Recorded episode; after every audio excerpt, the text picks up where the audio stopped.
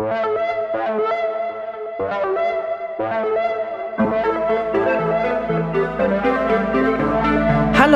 und herzlich willkommen zu Female Tech Talk. Ich bin Eli und ich bin Sarah und zusammen studieren wir Informatik.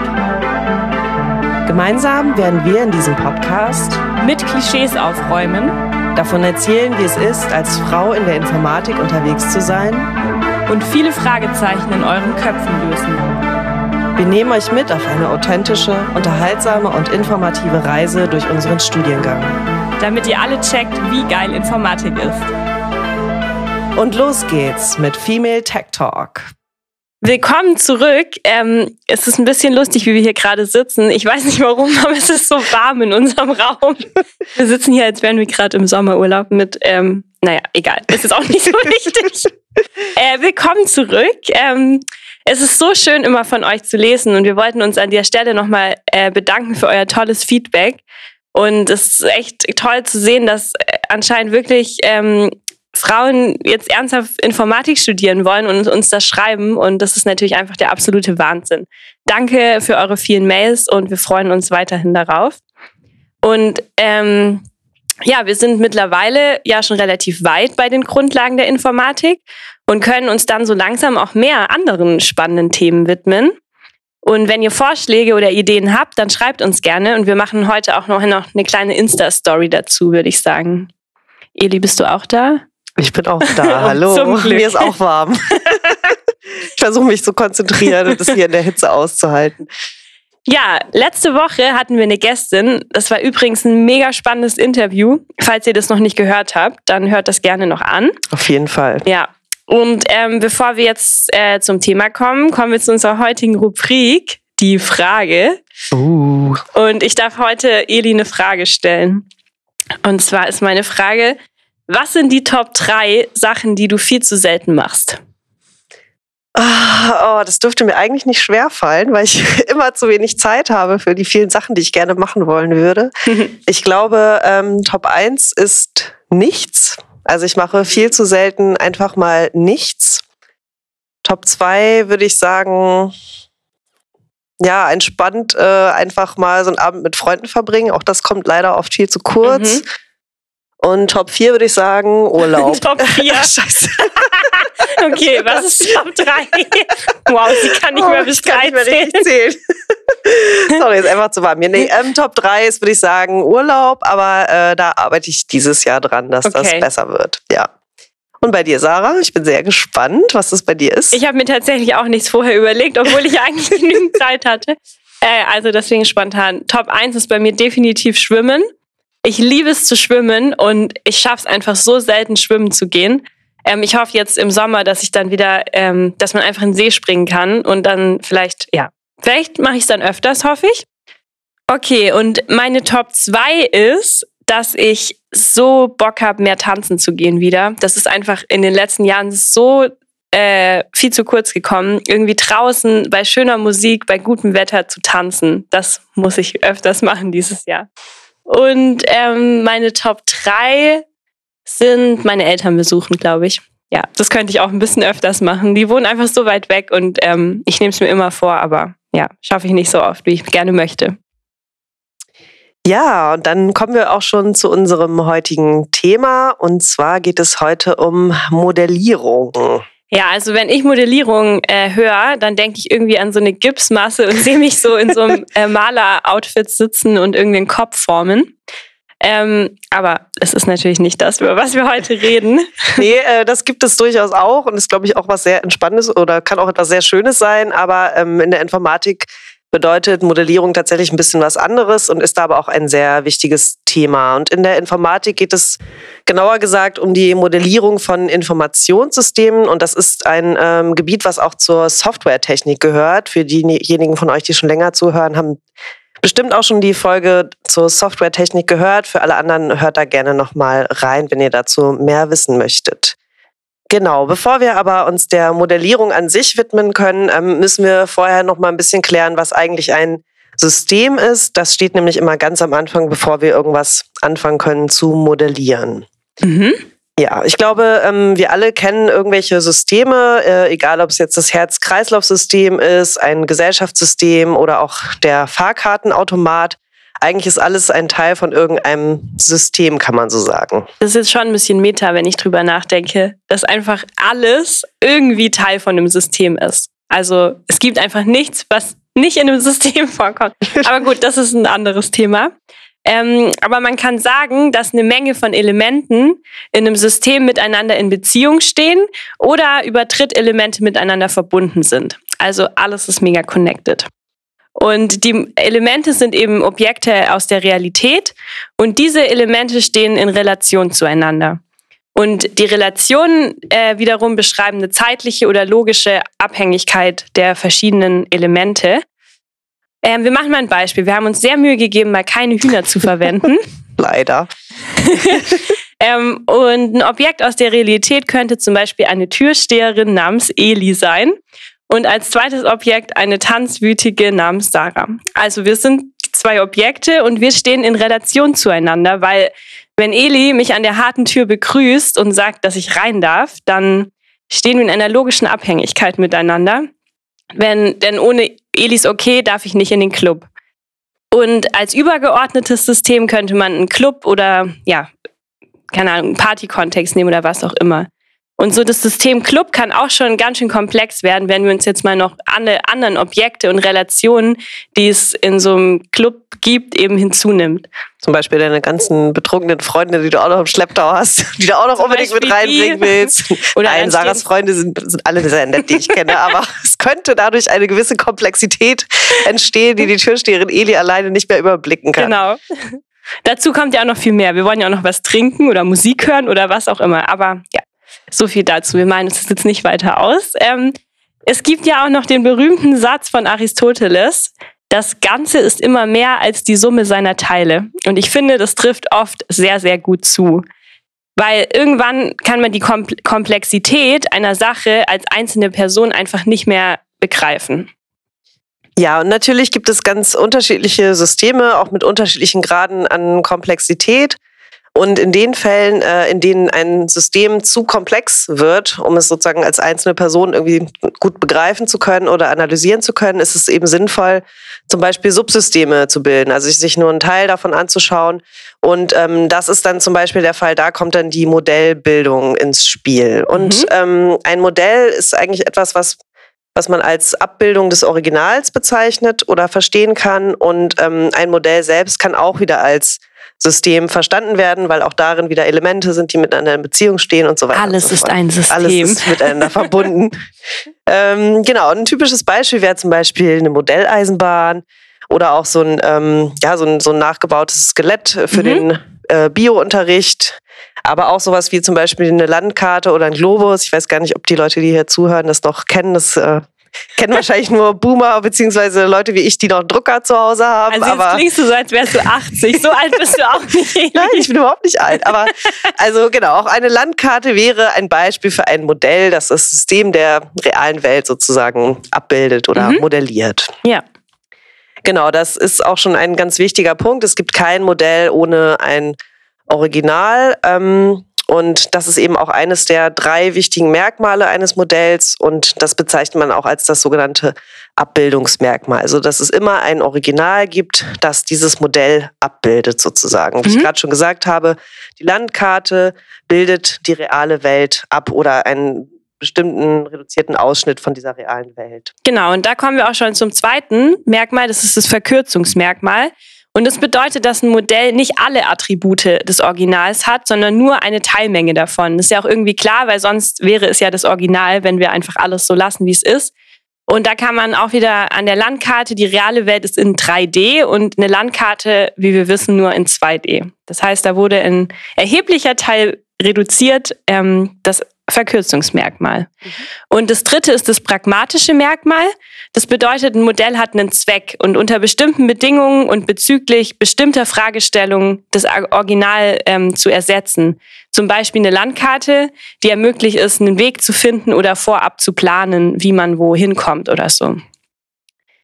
Ja, und wenn nur wenn alle ähm, diese drei Merkmale erfüllt sind, dann handelt es sich um ein Modell. Ja, jetzt fragt ihr euch vielleicht ähm, zu Recht, wofür braucht man überhaupt Modelle? Also nur weil mir irgendein System zu komplex ist und ich das irgendwie einfacher verstehen will, das ist ja schön und gut. Ähm, aber es gibt auch noch mehr Ziele, die man mit einem Modell verfolgt. Also neben dem besseren Verständnis oder dem besseren Verstehen eines bestimmten Gebildes geht es eben auch darum, etwas ähm, zu haben, worüber man mit anderen Leuten gut sprechen kann. Also es geht darum, darüber kommunizieren zu können, eben an einem anschaulichen Modell ähm, Dinge nachvollziehen oder vielleicht auch diskutieren zu können.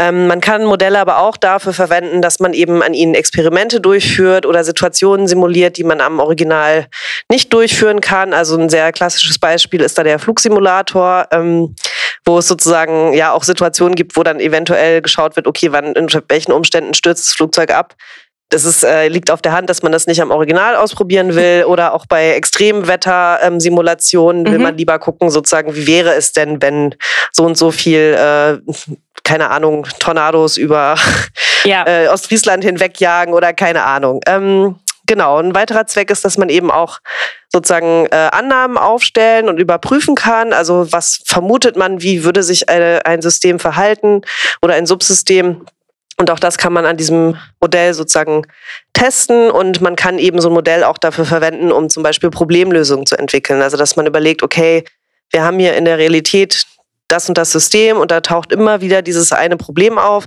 Jetzt lass uns doch mal an diesem Modell überlegen, was könnten wir vielleicht umbauen, was könnten wir ändern, um dieses mhm. Problem in Zukunft aus der Welt zu schaffen. Mhm. Genau, und es gibt bei einem Modell, ähm, das ist ja jetzt auch schon angeklungen, also es ist immer reduziert im Gegensatz zum Original. Das heißt, es gibt immer Attribute, die weggelassen werden. Es gibt aber auch Attribute, die man hinzufügen kann. Also um nochmal das Modell der Landkarte aufzunehmen. Ähm, natürlich werden da jetzt nicht alle Bäume äh, mit reingebaut und die Temperatur. Es gibt auch keinen Wind oder keine Sonne auf der Landkarte. Leider, das wäre eigentlich auch ganz das geil. Das wäre ziemlich geil, wenn das ja. jemand hinkriegt. Genau, also das sind sozusagen Attribute, die weggelassen werden. Die heißen übrigens präterierte Attribute, weil die, die sind äh, sozusagen werden weggelassen, weil sie einfach nicht wichtig für das Modell sind, für den Zweck, den mhm. dieses Modell hat.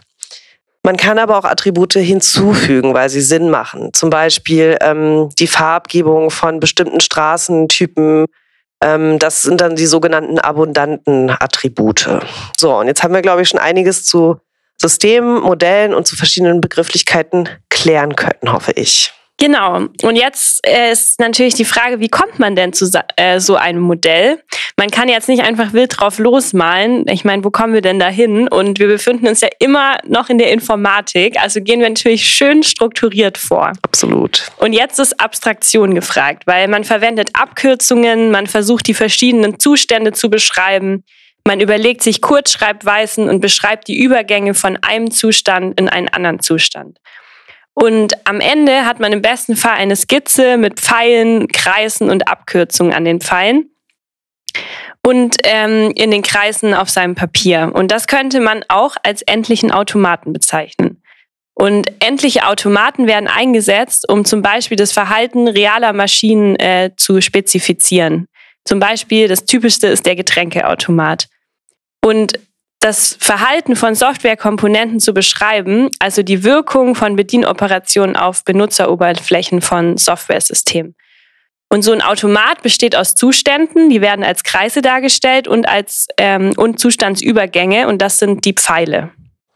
Genau, jetzt hatte Sarah ja gerade schon das äh, klassische Beispiel des Getränkeautomaten genannt und äh, an dem Beispiel können wir jetzt mal überlegen, was denn die Zustände und was die Zustandsübergänge sein könnten. Also ein Zustand äh, ist in der Regel dann zum Beispiel, wie viel Geld ist gerade im Automaten. Es mhm. können 0 Euro sein, 50 Cent, 2 Euro. Ähm, und Zustandsübergänge können dann verschiedene Sachen sein, zum Beispiel, dass eine Münze nachgeworfen wird oder aber eben auch, dass eine Taste gedrückt wird, um ein Getränk rauszugeben oder ähm, die Taste für die Geldrückgabe. Mhm. Und all diese Zustandsübergänge verändern ja, das ist, glaube ich, liegt auf der Hand, wiederum dann den Zustand, also den Betrag des Geldes, der in einem Automaten gerade drin ist. Und ähm, in der Regel ist es eigentlich so, dass man immer einen Zustand hat, der als so, sogenannter Startzustand bezeichnet wird. Da geht dann so ein Pfeil rein auf diesen Kreis. Ähm, beim Automaten wären das dann logischerweise 0 Euro, weil in aller Regel wenn man da ankommt bei dem Getränkeautomaten, mhm. ist da nichts drin. Und dann also da ist schon was drin, ne? Aber Getränke, aber kein Geld. Doch irgendwo in der anderen, äh, hin, weiter hinten ist schon noch Geld drin. Ja, das stimmt. Ja, wenn der Anzeige, Ja, ja, der Guthabenanzeige. ähm, genau, also das das wäre der Startzustand, sagen wir mal 0 Euro. Ähm, und dann gibt es auch noch einen oder auch unter Umständen mehrere Zustände, die sind Endzustände. Ähm, beim Getränkeautomaten wäre 0 Euro auch hier wieder der zu erwartende Endzustand. Ähm, das heißt, hier wären Start- und Endzustand der gleiche oder beziehungsweise identisch tatsächlich, aber das muss nicht unbedingt so sein. Genau, und ähm, solchen einfachen Werkzeugen äh, aus der Modellierung kann man dann eigentlich anfangen, Automaten jeglicher Art zu modellieren beziehungsweise zusammen zu basteln. Ja. Und ein weiteres Beispiel wäre auch eine Steuerung für einen Fahrstuhl, zum Beispiel mit drei Etagen. Und außen gibt es auf jeder Etage einen Knopf, um den Fahrstuhl eben zu rufen. Und im Fahrstuhl selbst gibt es die Tasten 1, 2 und 3, die eben für die jeweiligen Etagen stehen. Und hierfür könnte man jetzt zum Beispiel ein Modell bauen, das das Verhalten des Aufzuges vollständig beschreibt. Ja, und wenn man jetzt irgendwie hört, Fahrstuhl, drei Etagen, das klingt halt wahrscheinlich erstmal total trivial, Ja. habe ich auch gedacht. Aber Ja. ähm, als ich das dann sozusagen wirklich so dezidiert aufschreiben musste und genau überlegen musste, was ist denn jetzt zum Beispiel der Startzustand, was ist der Endzustand von einem Fahrstuhl, Ja. ähm, habe ich gemerkt, okay, es ist halt doch, also selbst so einfach erscheinende Aufgaben sind dann im Detail doch mal manchmal gar nicht so ja, mir ging es einfach. tatsächlich bei der Aufgabe genauso, dass ich dachte, hä, ist doch mega einfach, hier Ja. drei Zustände, zack, fertig. Aber es gibt ja dann, man kann ja vom dritten in den ersten Stock fahren und vom zweiten in den dritten und wieder. Also es ist ähm, tatsächlich meistens ein bisschen komplexer, als man erstmal denkt. Ja. Aber wenn man es dann vollständig äh, aufgemalt hat, das Modell, dann ist es auch eigentlich super überschaubar und äh, macht, ergibt Sinn. Mhm. Ja. Was ich an der Aufgabe, die wir da hatten, tatsächlich noch spannender fand, als die, äh, fand, als äh, die einzelne Lösung war, wie wir dann drüber gesprochen haben und dann im, sozusagen in der Diskussion festgestellt haben, was sonst noch alles da dranhängt und Ja. so. Ne? Also was man ja. Ja. auch, was wir gesagt haben, bei einem Modell kann man auch drüber sprechen. Das fand ich irgendwie ganz Stimmt. cool, ja. um so Mhm. neue Aspekte irgendwie zu entdecken. Ja. Okay, so viel zu der Aufgabe. Ja. das ist anscheinend war was so beiden, toll. die war so toll ist uns bleibende Erinnerung geblieben. Anscheinend, ja. wie Fahrstuhlhausaufgabe. Ja. Ähm, genau. Ja, ein äh, Thema, mit dem wir uns in diesem Modul neben Fahrstühlen auch noch beschäftigen, äh, ist das Thema Prozessmodellierung. Ähm, und ein Prozess könnte zum Beispiel die Abwicklung von einer Getränkebestellung für die nächste Clubnacht sein. Und ähm, bei so einem Prozess gibt es ja ganz unterschiedliche Faktoren, die berücksichtigt werden müssen. Also zum Beispiel, wie viel muss bestellt werden und so weiter. Und ähm, in so einem Fall macht man in der Regel eigentlich immer erstmal eine Ist-Analyse. Das heißt, man schaut, welche Aktivitäten ähm, gehören zu diesem Prozess, in welcher Reihenfolge müssen sie ausgeführt werden, ähm, welche Dokumente oder Daten werden dabei wie verwendet, ähm, wer ist an der Ausführung beteiligt, wer ist verantwortlich, ähm, wo werden vielleicht auch Entscheidungen getroffen, ähm, wie lange dauert das, wie hoch sind die Kosten. Ähm, und dann kann man eben auch schauen, wo man zum Beispiel auch optimieren könnte und ähm, wer zum Beispiel auch davon betroffen wäre, wenn sich in diesem Prozess was verändert. Wow, Ähm, sind das viele Fragen, das die sind man echt viele Fragen, muss. ja. Also das ist tatsächlich, glaube ich, auch sehr wichtig, dass man sozusagen ja äh, in diesem Bereich lernt, viele Fragen zu stellen oder ja genau die richtigen Antworten Ja. darauf dann auch zu suchen. Ähm, was wir betrachten, ist übrigens nicht einfach nur irgendein stinknormaler random Prozess, sondern es ist ein Geschäftsprozess. Mhm. Ähm, und zwar ist ein Geschäftsprozess äh, ein, ähm, eine Menge von logisch verknüpften Einzeltätigkeiten, die ausgeführt werden, um ein bestimmtes geschäftliches oder betriebliches Ziel zu erreichen. Also am Ende geile Getränke zu haben. Genau. Und sie zu verkaufen. Ja. so, jetzt kommt äh, zu dem Modellbegriff noch ein weiterer Begriff, nämlich die Instanz. Und ein Geschäftsprozessmodell Modell spezifiziert eine Menge von Aktivitäten und Abhängigkeiten, die bei der Ausführung berücksichtigt werden sollen.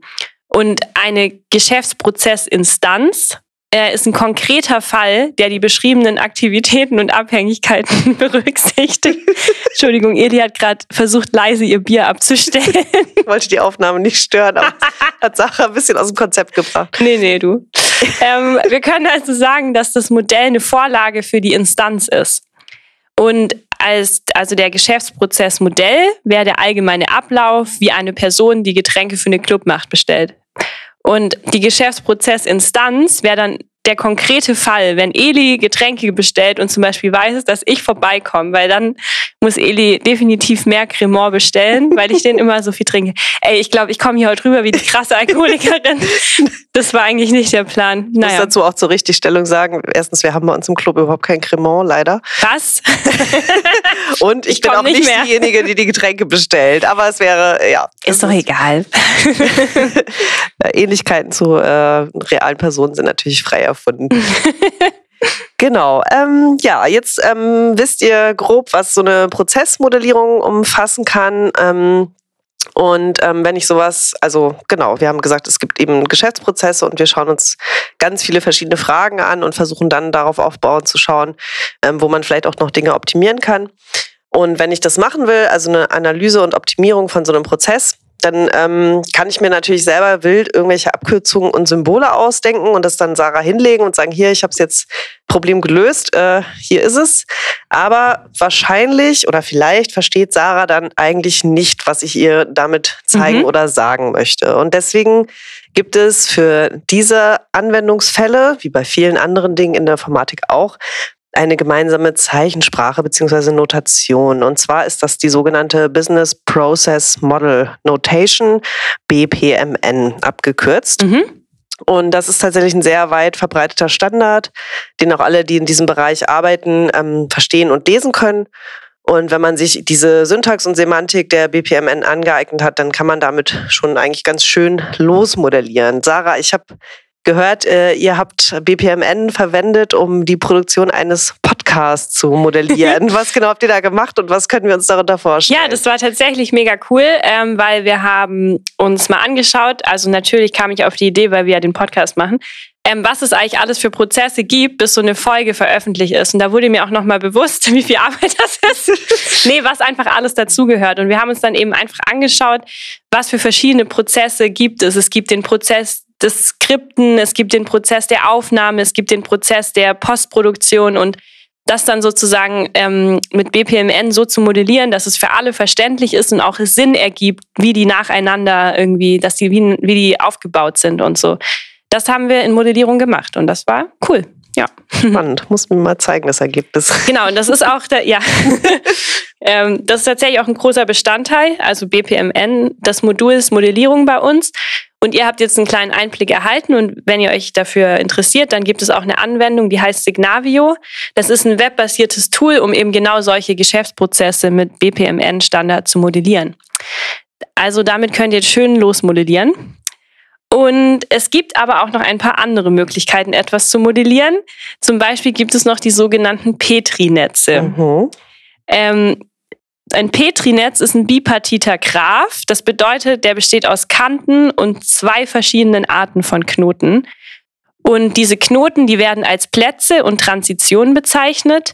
Und mit den Knoten modellieren wir dieses Mal Zustände und Zustandsübergänge beziehungsweise Aktivitäten. Und dann gibt es noch Token in einem Petri-Netz. Ja, Habt ihr jetzt nicht gecheckt, nee. oder? äh, hätte ich jetzt auch nicht, wenn ich das so zum ersten Mal hören würde. Genau, das klingt jetzt wahrscheinlich erstmal alles arg abstrakt äh, mit irgendwelchen Knoten und Kanten und Token und Transitionen. Aber ähm, vielleicht, damit ihr euch das besser vorstellen könnt, oder ich habe mir das immer so vorgestellt wie eigentlich so ein Brettspiel, ähm, auf dem es verschiedene Felder gibt. Ähm, also ähm, genau, so verschiedene Spielfelder und eben Möglichkeiten, von einem zum nächsten Spielfeld zu gelangen über die ähm, genannten Zustandsübergänge sozusagen. Und dieses Token ist dann quasi die Spielfigur, die sich auf diesem ähm, Brett bewegt, mhm. irgendwie versucht zu einem bestimmten Ziel zu kommen. Das heißt, diese, diese Spielfigur, dieses Token durchläuft sozusagen den Prozess und wir können uns anschauen, wie das funktioniert. Genau, das heißt, ähm, dadurch können wir dann eben mit dem Petri-Netz auch das Verhalten eines Modells darstellen. Nicht einfach nur, wie sind irgendwelche Elemente miteinander verbunden, sondern auch, wie verhält sich sozusagen ein System, wenn eine kleine Spielfigur da durchwandert und äh, verschiedene Aktivitäten sozusagen durchläuft. Mhm.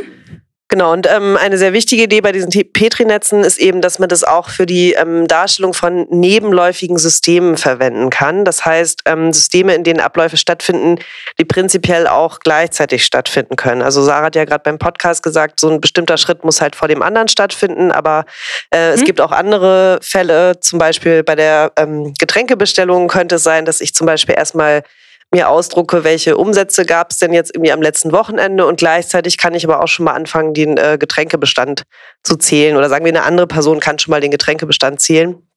Ähm, das heißt, diese beiden äh, Schritte sind eigentlich erstmal unabhängig voneinander. Das heißt, sie können parallel sozusagen stattfinden und das bedeutet, sie sind nebenläufig. Und es ist auch egal, womit, ähm, ob, womit angefangen wird. Also erstmal Getränke zählen oder erstmal irgendwas ausdrucken. Das ist im Prinzip egal. Für den nächsten Schritt ist es aber wiederum relevant, dass beide, ähm, beide Schritte abgeschlossen sind. Ähm, zum Beispiel, um dann zu gucken, ob der Verbrauch aus den Berichten stimmt mit dem Lagerbestand der Getränke und so weiter und so fort. Mhm. Also so viel vielleicht zum Thema Nebenläufigkeiten. Mhm. Genau.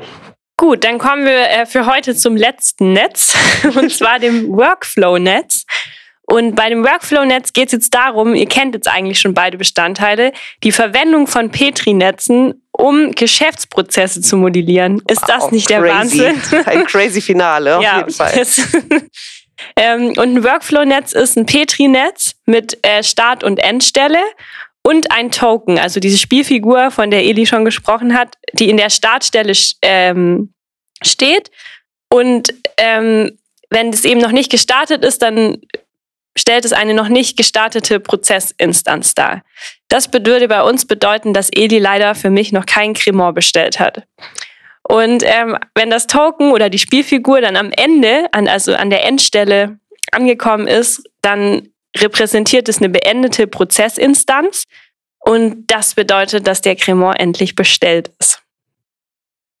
Das Schöne ist, dass wir uns auch nochmal die Eigenschaften von Workflow-Netzen zunutze machen können. Ähm, und zwar um bestimmte Sachen äh, effizient abzuprüfen, sag ich mal. Ähm, und zwar ist es so, dass wenn wir auf der Ebene des Modells ähm, bestimmte Eigenschaften zeigen können, da kommen wir gleich nochmal genauer mhm. zu, was das äh, konkret bedeuten soll, Eigenschaften, dann heißt es, dass das auch für alle entsprechenden Prozessinstanzen gilt. Also jede einzelne konkrete Beispiel, in dem dieser Prozess dann sozusagen durchläuft, für den gilt dann diese Eigenschaft immer auch. Darauf können wir sicher setzen. Und das heißt eben auch, wir müssen dann nicht immer zur Laufzeit gucken, also wenn erst dann, wenn der Prozess ausgeführt wird, gucken, hm, klappt das alles so, geht das alles gut, wie lange dauert das eigentlich, sondern wir können das sozusagen einmal klären auf Modellebene und dann äh, ist die Sache auch abgehakt. Das ist zum Beispiel dann natürlich sehr praktisch.